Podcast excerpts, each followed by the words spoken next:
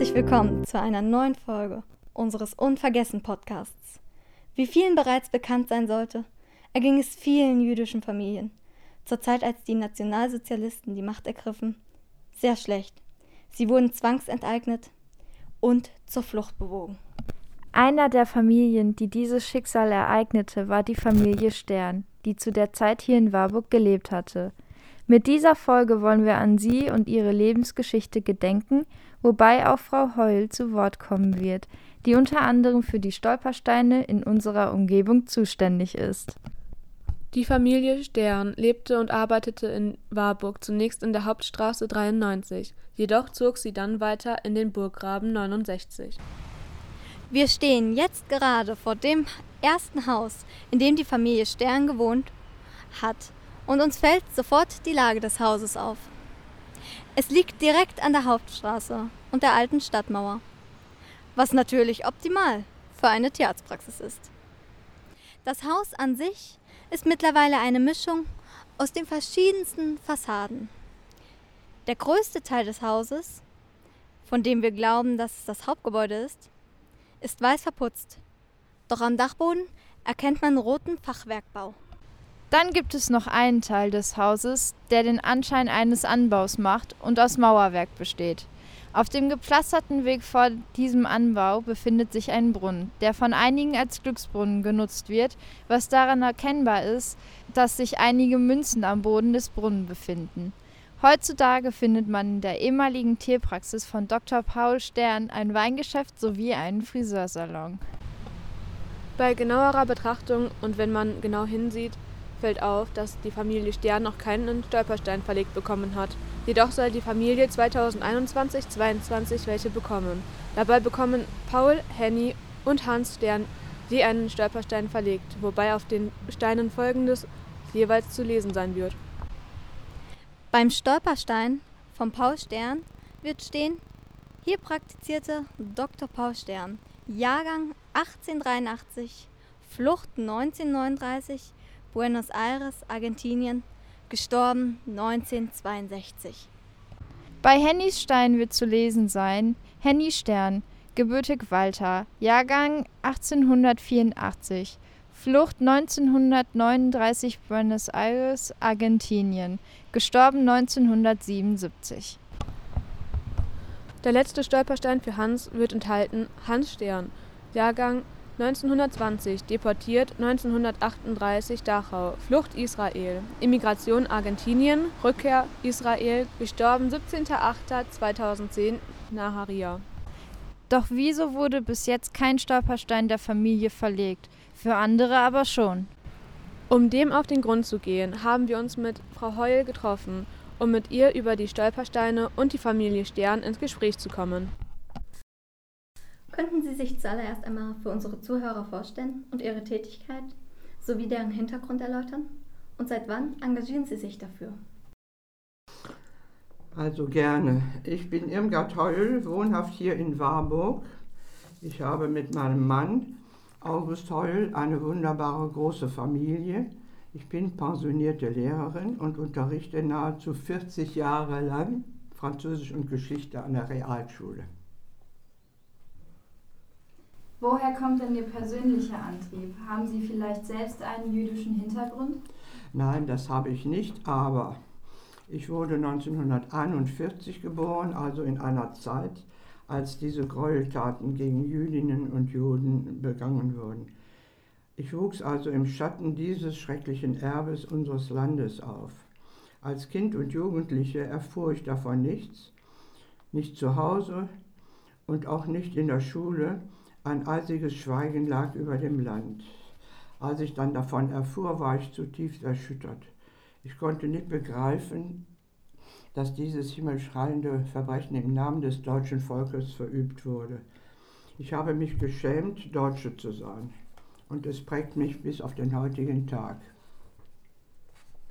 Was genau ist das Ziel hinter den verlegten Stolpersteinen? Wer die kleinen glänzenden Stolpersteine im Pflaster sieht, soll seinen Schritt anhalten, in Anführungszeichen stolpern erwünscht. Die Inschrift soll ihn dann stutzig machen und darauf hinweisen, dass damals die Leiden der Jüdinnen und Juden Warburgs an dieser Stelle mitten in unserer Heimatstadt begann.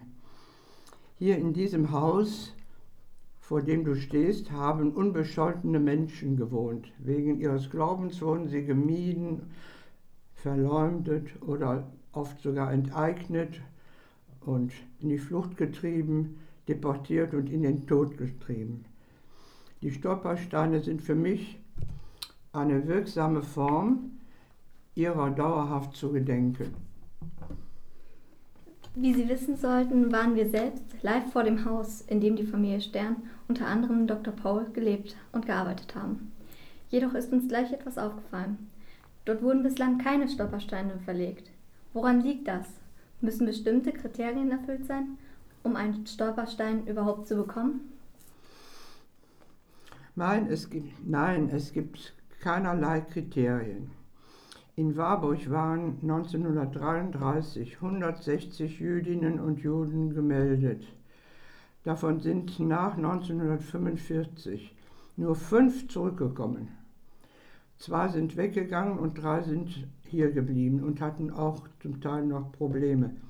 Alle anderen hätten also einen Stolperstein verdient. In drei Aktionen 2009, 2010 und 2019 haben engagierte Bürger bisher 44 Steine verlegen lassen. Anfang des nächsten Jahres sollen 30 weitere Steine folgen. Vor dem Haus der Familie Stern sollen ja drei Steine verlegt werden, wobei jeweils einer für Paul, Hans und Henny Stern sein wird. Aber was ist mit Liesel und Ulla Stern? Weshalb erhalten diese keine? Der Künstler äh, Gunther Demnig hat seine Aktion der Klarheit wegen auf die Jahre 1933 bis 1945 beschränkt. Die Töchter des Ehepaares Stern, Ulla und Liesel haben Warburg frühzeitig verlassen. Die Liesel äh, Anfang äh, 34, also die, die bekommen dann keinen Stein. Ne? Aber ansonsten ist eigentlich Familienzusammenführung erwünscht.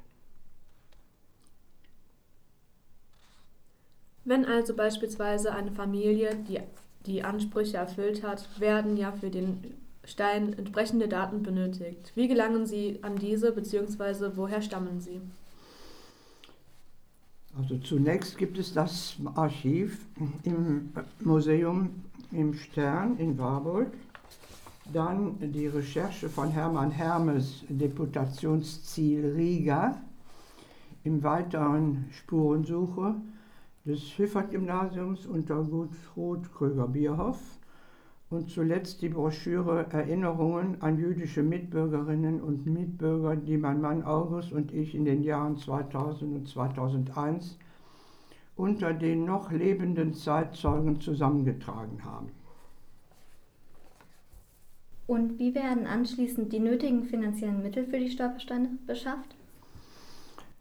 Ganz klar aus freiwilligen Spenden. Die Spendenbereitschaft der Warburger Bürgerinnen und Bürger ist erfreulich groß. Auch Klassen haben gespendet.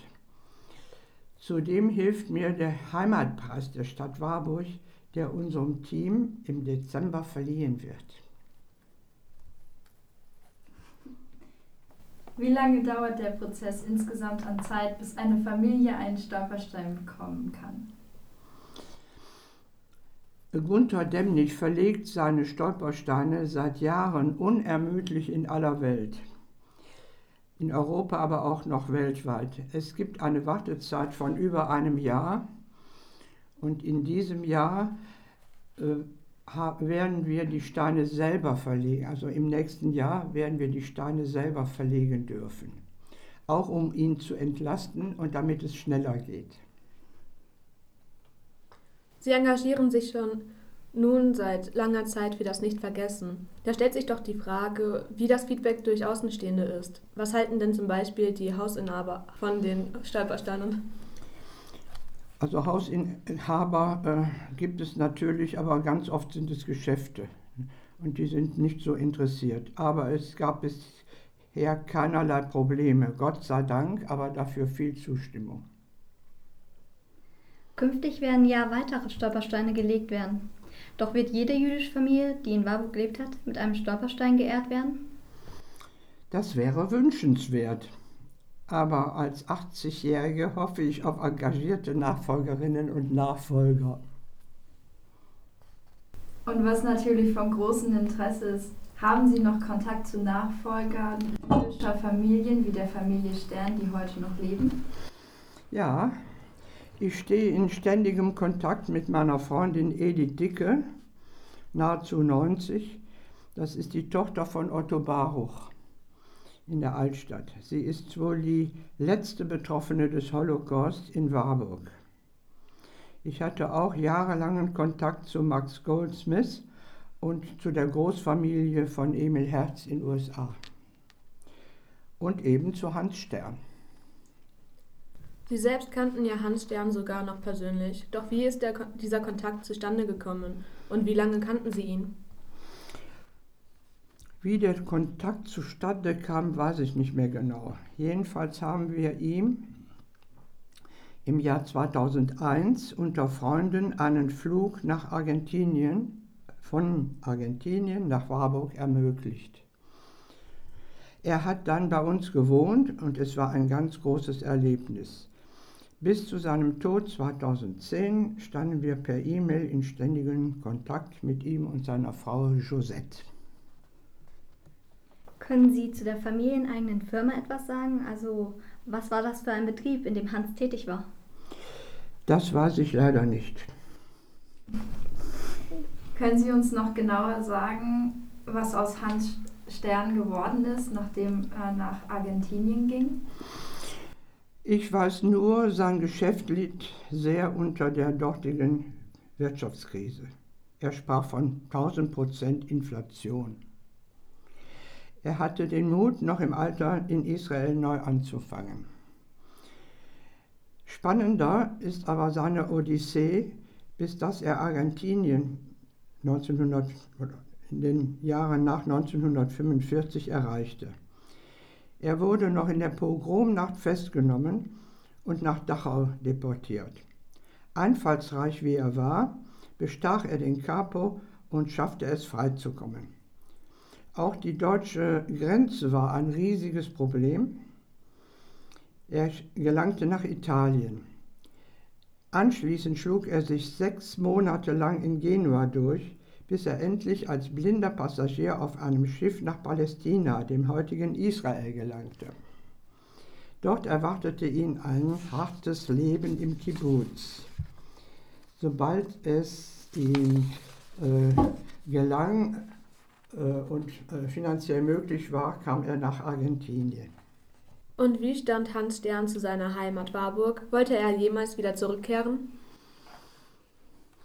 Er war an Warburg sehr interessiert und überglücklich, seiner Heimatstadt, die altvertrauten Orte und vor allem zwei noch lebende Jugendfreundinnen, Frau Fehn und Frau Böttrich, wiederzusehen.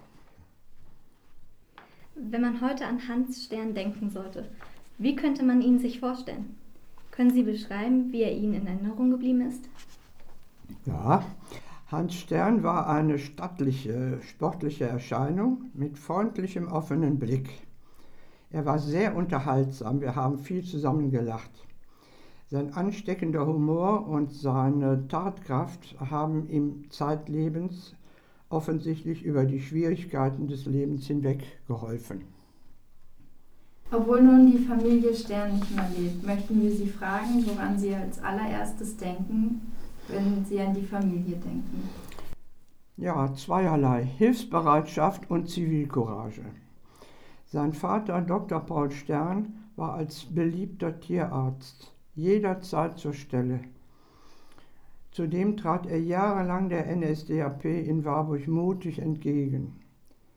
Erst als ihm das Wasser bis zum Halse stand, verließ er, verließen er und seine Frau Henny 1939 Warburg. Mit dem letzten Schiff kamen sie noch, noch von Hamburg weg.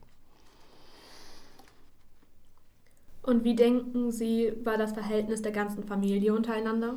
Ich denke gut, aber dazu kann ich nichts sagen. Äh, ich denke, dass sie sich gegenseitig in der Not geholfen haben. Kehrten jemals einige Familienmitglieder der Familie Stern aus Sehnsucht zurück nach Warburg? Zu einem Besuch fehlten ihnen offensichtlich die Mittel. Aber es gibt einen Hinweis, äh, Dr. Paul Stern verfasste 1945 in der jüdischen Wochenschau in Rio de Janeiro einen Artikel über Warburg. In ihm bekundet er seine Liebe zu dieser unseren wirklich schönen mittelalterlichen Stadt. Nun sind wir auch schon am Ende angelangt. Möchten Sie uns oder unseren Zuschauern noch etwas auf den Weg geben? Ja, gerne. Heute muss ich mit großem Bedauern erleben, dass wieder Rechtspopulisten auf dem Vormarsch sind, denen die grundlegenden Menschenrechte gar nichts mehr gelten, offensichtlich. Ich möchte, ich möchte jeder und jedem ans Herz legen. Pass auf, wenn sich die Dinge zum Unguten entwickeln, dann nimm es nicht schweigend hin, sondern zeige Zivilcourage. Pass früh genug auf, wenn man noch was ändern kann. Danke, dass Sie sich Zeit genommen haben fürs Interview. Das war sehr informativ. Aber gerne. Die Familie Stern bestand aus insgesamt 14 Personen, wenn man die Kinder der Kinder mitzählt. Der erste Stern war Dr. Paul Stern. Er wurde am 28.12.1883 in Herzebrock bei Reda-Wiedenbrück geboren. Er begann 1901 ein Studium in München und in Hannover in Tiermedizin, welches er 1905 durch den Erhalt seiner Approbation zum Tierarzt abgeschlossen hatte. Dadurch, dadurch konnte er 1907 beginnen, als Tierarzt richtige Beschäftigung in Warburg auszuführen. Dabei galt er nicht nur als hervorragender Tierarzt, sondern auch als angesehener Bürger, der Teil der herausragenden Persönlichkeiten der jüdischen Kulturgemeinde Warburg war. Er war vor allem bei der Bevölkerung sehr beliebt, wie man Zeitzeugen entnehmen konnte, war er zu jeder Tages- sowie Nachtzeit sofort vor Ort geeilt, selbst wenn das Dorf weit abgelegen lag, nur um den Tieren zu helfen. Das war jedoch noch nicht alles. Er verlangte nicht immer für seine Leistung eine Barzahlung auf die Hand. Er war bei Bedarf, wenn eine Familie nicht zahlen konnte, bereit, die Zinsen zu erlassen, sowie die Behandlungskosten durch Naturalien wie Lebensmittel abzurechnen, so dass ihm selbst beispielsweise nur ein Stück Schinken als Bezahlung ausreichte. Am 14. August 1913 heiratete er dann seine Frau Henriette Walter die oft auch unter dem Namen Henny bekannt war. Diese wurde am 31.07.1884 in Schlüchten geboren und lebte bis Dezember 1977 an seiner Seite. Mit ihr bekam Paul insgesamt drei Kinder. Das älteste Kind hieß Lise Stern und wurde am 24.05.1914 in Warburg geboren. Sie selbst heiratete später ihren Mann Heinrich Meyer, zu dem sie 1934 nach Buenos Aires in Südamerika zusammen mit ihren beiden Kindern Nicolas und Michaela gezogen ist. Das zweite Kind von Paul und Henriette Stern wurde am 15.01.1920 in Warburg geboren und bekam den Namen Hans Stern. Dieser aus Germete stammende junge Mann wurde während der Reichspogromnacht festgenommen und anschließend nach Dachau deportiert. Als er dort freikam, wanderte er nach Palästina aus von wo er nach Buenos Aires floh. Dort konnte er mit seiner Frau und seinen zwei Kindern, die er mit ihr bekam, zusammenleben. Beschäftigung fand er dabei in einer familieneigenen Firma. Er selbst hatte auch bei der amerikanischen Armee gedient, wobei er unter den Gefangenen, die sie bei einem ihrer Einsätze gemacht hatten, einen ehemaligen Stallknecht seines Vaters entdeckte. Für diesen sorgte er für eine gute Behandlung während der Gefangenschaft. Das letzte Kind der Familie war Ulla Stern, die am 27.05.1922 in Kassel-Warburg das Licht der Welt erblickte. Ulla wurde nach der Novemberpogrom mittels eines Kindertransports nach England geschickt und wurde Lehrerin an einer Fachhochschule für Sozialpädagogik. Dabei siedelte sie sich erst in London an, zog jedoch dann mit ihrem Mann und ihren zwei gemeinsamen Söhnen nach Argentinien, wo die Familie heute noch wohnt. Am 31.12.1995 richtete sie einen Brief aus Porto Alegre an Herrn Scheideler im Zusammenhang mit der Einweihung des Denkmals auf dem jüdischen Friedhof. Dieser beinhaltete verschiedene Informationen über ihren Vater Paul Stern. In diesem Brief hieß es wortwörtlich Zu der Einweihung des Denkmals traf ich Max Goldschmidt, der von Warburgang eingeladen war. Sicherlich kann er bessere Auskunft geben als ich. Mein Vater war, wie ich mich erinnern kann, Vorstehender der Gemeinde. Es fanden oft Kulturabende im Sitzungssaal der Männerstraße statt. Ob Vater Kontakt zu Behörden hatte, kann ich leider auch nicht beantworten.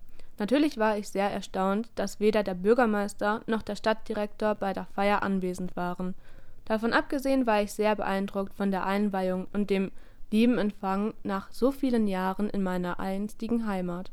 Dr. Johannes Rau, der von meinem Besuch in Warburg erfuhr, schrieb mir einen wundervollen Brief, der mir Mut gibt, einer besseren Zukunft entgegenzugehen. Neben seiner Rolle als Familienvater war Paul Stern allerdings auch in seiner Heimat Warburg weitestgehend engagiert unterwegs. Er war nicht nur der Vorsitzende der Ortsgruppe des Zentralvereins deutscher Staatsbürger jüdischen Glaubens, sondern auch Mitglied im Reichsstand jüdischer Frontsoldaten und des Schützenvereins. Außerdem war er der zweite Vorsitzende des Jüdischen Männerwohltätigkeitsvereins sowie der letzte Vorsitzende der jüdischen Synagogengemeinde. Sein Engagement in Warburg war sicherlich mit einer der Gründe seiner Beliebtheit. Jedoch geriet er so schnell auch mit den Nazis aneinander. Da er sich nämlich fortwährend für die Rechte der Warburger Juden einsetzte, richtete sich ein starkes Maß des Zorns der NSDAP auf ihn. Er versuchte beispielsweise, sich immer wieder mit seinem Vorsitz in der jüdischen Kultusgemeinde dem NS-Regime und dem Terror entgegenzustellen und Widerstand zu leisten.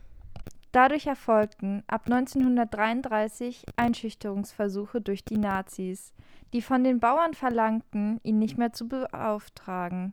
Doch nicht nur das, es gab zudem Intrigen gegen das Kindernahrungsmittelgeschäft in der Mittelstraße, das durch ihn und Herrn Bachmann betrieben wurde. Es sollte durch falsche Beschuldigungen geschlossen werden und führte sogar zur Schließungsklage. Jedoch wurde das Verfahren eingestellt. Durch diese Anschuldigungen lief es nicht so gut für ihn und das Geschäft, so dass er neben der Tierarztpraxis eine Lebensmittelfabrikation betrieb und Pharmazieprodukte vertrieb. Dennoch litt er weiter unter den Anschuldigungen der Nazis. Diese beschuldigten ihn der unlauteren Werbemaßnahmen und angeblich mangelnder Hygienevorschriften. Doch Paul ließ sich dadurch nicht einschüchtern, denn auch die Bevölkerung stand weiter hinter ihm. Erst nachdem man ihm seine Praxis geschlossen und zwangsenteignet hat, verließ er mit seiner Frau Warburg. Dafür floh er im August 1939 vor Ausbruch des Zweiten Weltkriegs auf dem letzten Schiff von Hamburg nach Argentinien, um zu deren Tochter Liesel zu kommen. Hier wurde ihm im Jahr darauf 1940 der Doktortitel durch die Tierärztliche Hochschule Hannover entzogen, da es starke diskriminierende Maßnahmen gegen ihn gab. Diese zeigen sich auf einer Eintragung einer Einwohnermeldekarte in der Warburger Stadtverwaltung, die folgendes aussagt: Laut Mitteilung der Tierärztlichen Hochschule Hannover vom 20. Juni 1940 ist dem Genannten aufgrund rechtskräftiger Bestrafung der ihm verliehene Grad eines Doktors der Veterinärmedizin entzogen worden. 13. Juli 1940, gezeichnet Hennemann. Das erreichte ihn allerdings in Argentinien nicht mehr, so dass er sich trotzdem weiter in Tierheilkunde, auch ohne Approbation, engagierte und einen Getränkemarkt betrieb. Schließlich verfasste er im April 1945 einen Artikel in der Jüdischen Wochenschau, in der er auf seine Zuneigung für Warburg ohne direkten Eingang auf die Ereignisse der Nazi eingeht. Er bekundet dabei seine Liebe zur schönen mittelalterlichen Stadt mit einer Distanzierung zur NS-Zeit, obwohl diese nicht spurlos in Warburg blieb. Im Artikel selbst beschreibt er Warburg als idyllisches Städtchen inmitten einer fruchtbaren Börde, mit Türmen und Bastionen bewehrte Mauern, alten Häusern, Straßen und Gässchen, die an das Mittelalter erinnern würden. Dabei geht er auch auf Warburgs wirtschaftliche Bedeutung ein, in der jeder Bewohner in jüdischen Manufakturen und Getreidegeschäften in der verkehrstechnisch gut versorgten Stadt das einkaufen konnte, was dieser eben benötigte. Paul lässt dabei auch nicht außer Acht, über die Familie Warburg zu sprechen, die ebenfalls von dort stammt und die die drei Lilien ins Familienwappen einführte. Vor allem zum Ausdruck gebracht wird jedoch die schöne Umgebung und die Architektur der Stadt, von der er schwärmt, sowie dessen freundlichen Einwohnern. Dies zeigt er beispielsweise anhand des Desenbergs, welcher nicht weit weg gelegen liegt, den er als vulkanischer Kegel bezeichnet. Letztlich verstarb Paul Stern am 24.08.1962 in Buenos Aires in Argentinien in einem stolzen Alter von 78 Jahren und seinen Erinnerungen an seine wundervolle Heimat. Damit wären wir am Ende der Folge angekommen und danken fürs Zuhören. Wir hoffen, wir konnten dazu beitragen, dass die Familie Stern nicht vergessen wird und konnten euch über die Familie informieren.